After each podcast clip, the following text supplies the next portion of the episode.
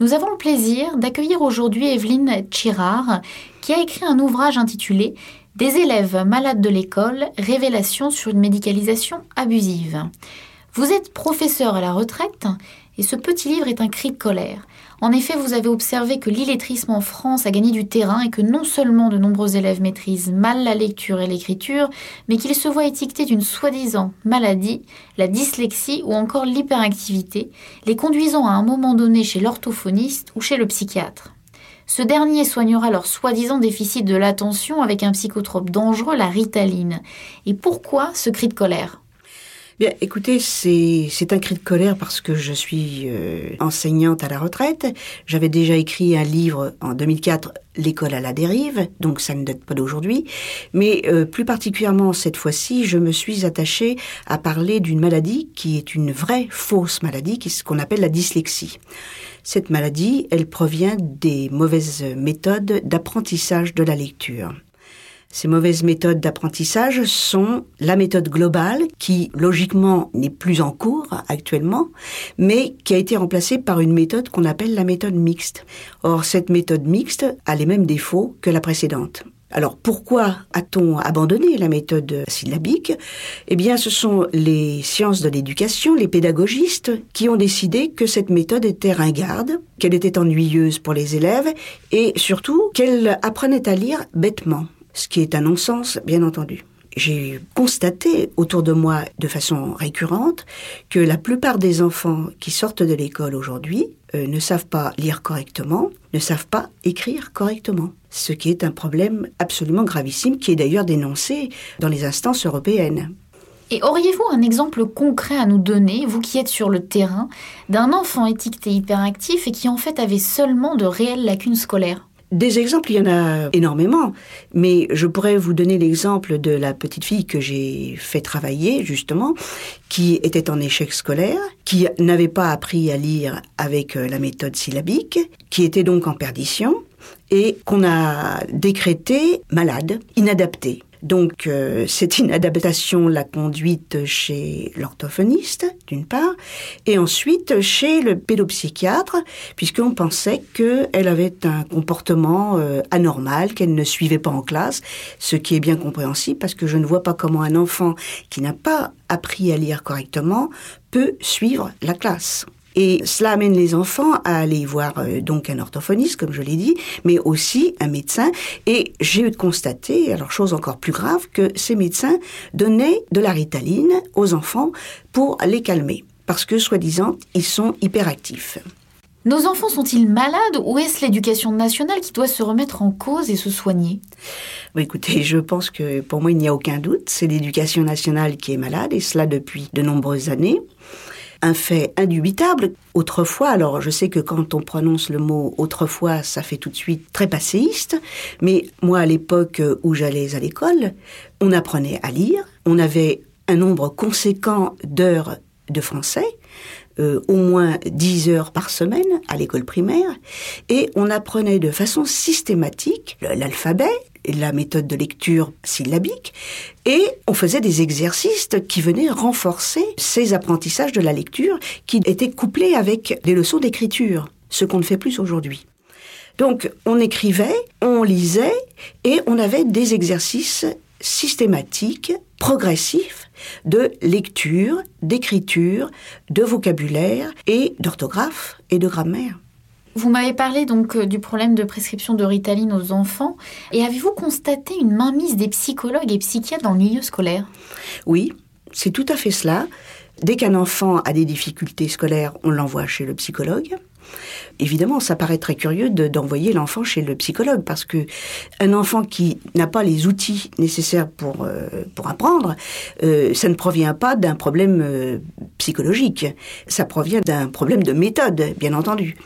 De cette façon, l'éducation nationale se dédouane de sa responsabilité, c'est-à-dire qu'elle passe le relais aux instances médicales. Justement, est-ce la faute des nouveaux euh, enseignants qui manquent à leurs devoirs ou bien les a-t-on court-circuités en faisant naître des soi-disant nouvelles maladies? Alors, les enseignants sont à la fois, je dirais, responsables et pas tout à fait responsables. Il est vrai que les jeunes enseignants qui ont été formés dans les IUFM, les instituts de formation des maîtres, qui ont été créés en 1989 par Lionel Jospin, ces jeunes gens n'ont pas appris à enseigner la lecture ça ne semblait pas intéresser les professeurs des UFM. D'ailleurs, on consacre très peu d'heures à l'apprentissage de la lecture. Je crois que c'est quelque chose comme 6 heures par semaine. Un livre très intéressant qui a été publié par Rachel Boutonnet, dont le titre est tout à fait révélateur. Hein, c'est le journal d'une institutrice clandestine. Elle explique que elle ne pouvait pas, alors qu'elle avait des convictions, elle, elle savait qu'il fallait apprendre la méthode syllabique, eh bien, elle devait se cacher pour apprendre avec euh, la méthode de Bocher ou une méthode similaire à ses élèves, parce que la hiérarchie lui interdisait de le faire. Et alors, de nombreuses personnes mettent les problèmes scolaires sur le dos du manque de personnel et du manque de moyens. Et qu'en pensez-vous? Alors là, c'est une vaste fumisterie, si vous me permettez l'expression, parce que des moyens, il y en a. Le budget de l'éducation nationale est, le, est un budget énorme pour l'État. Je crois que c'est le deuxième budget. Les syndicats réclament toujours plus de moyens. C'est tout ce qu'ils réclament. Ils ne semblent pas affolés par euh, l'illettrisme grandissant, par les problèmes scolaires.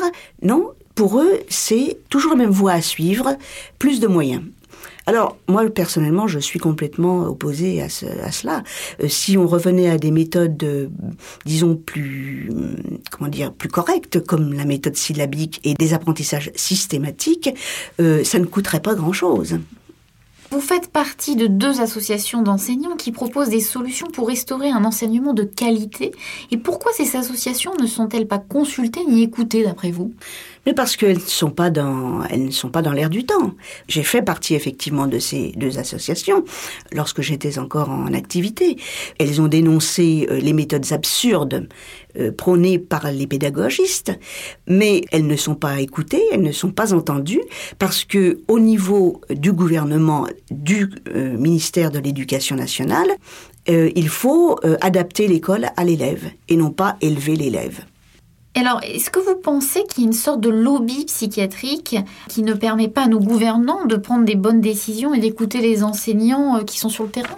Moi, je dirais pas que ce sont des lobbies euh, psychiatriques, parce que même si une certaine pédopsychiatrie marche tout à fait dans le sens de l'éducation nationale parce que il faut pas le, se, tromper là-dessus. Euh, ça leur apporte de l'argent. Hein. Euh, il y a tellement d'enfants qui euh, consultent des pédopsychiatres pour des problèmes d'apprentissage que il est certain que ça fait ça fait marcher la confrérie, si je peux dire. Mais moi, je, je pense que c'est surtout l'éducation nationale qui est responsable de ce désastre. Et alors, créer cette sorte de marché justement pour la pédopsychiatrie, hein, le, nombre d'enfants hyperactifs qui augmente, le nombre de prescriptions de Ritaline ou de psychostimulants aux enfants, Qu'est-ce que vous en pensez en tant que professeur? Euh, Est-ce que ça peut nuire au bien-être de l'enfant? Est-ce que ça peut être dangereux pour le futur de l'enfant? Ah, moi, je pense que c'est, d'abord injustifié totalement, d'une part, et d'autre part, c'est dangereux. D'après tout ce que j'ai pu lire et entendre, j'ai par exemple rencontré des parents, euh, des mères de famille dont l'enfant euh, prenait de la ritaline. J'en parle dans mon livre. Euh, il y a une mère de famille dont l'enfant réclamait de la ritaline pour être un bon élève ce qui est quand même assez suffocant. Elle m'a dit que son, depuis qu'il prenait de la ritaline, son fils était complètement euh, abattu. Euh, il était, il ne mangeait plus correctement et il était euh, amorphe. Alors chez, chez d'autres, par contre, ça fait un effet inverse. Bon, tout cela dépend des enfants, hein, mais au plan de la santé, c'est une chose absolument regrettable. Moi, je pense que c'est une mauvaise chose. Quel conseil vous donneriez aux parents dont les enfants sont étiquetés hyperactifs bah, D'abord, je, leur donnerais comme conseil de vérifier euh, les apprentissages de, de base. Comment l'enfant apprend D'où viennent ses difficultés Est-ce qu'elles viennent de problèmes véritablement personnel, mais c'est vraiment euh, un nombre infime de cas, je crois, dans, dans, ces conditions. Par contre, en ce qui concerne les apprentissages, il faut que les parents prennent conscience que euh, on démolit leurs enfants, qu'on ne leur apprend pas à lire, à écrire, à compter, que les méthodes qui sont utilisées aujourd'hui et qui sont totalement aberrantes, je veux dire, c'est tout le contraire du bon sens. Les parents d'ailleurs en sont bien conscients parce que la plupart du temps ils ne peuvent pas aider leurs enfants. Alors qu'eux-mêmes ont appris euh, à l'école primaire, eh bien ils sont complètement déconcertés par euh, la manière dont on apprend aujourd'hui. Mais ils ne sont pas coupables, c'est l'école qui est coupable. Merci beaucoup, Madame Chirart.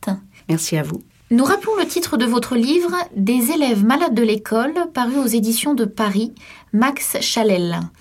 Pour toute question concernant les problèmes relatifs aux abus en psychiatrie, contactez la Commission des citoyens pour les droits de l'homme au 01 40 01 09 70 ou consultez leur site web www.ccdh.fr.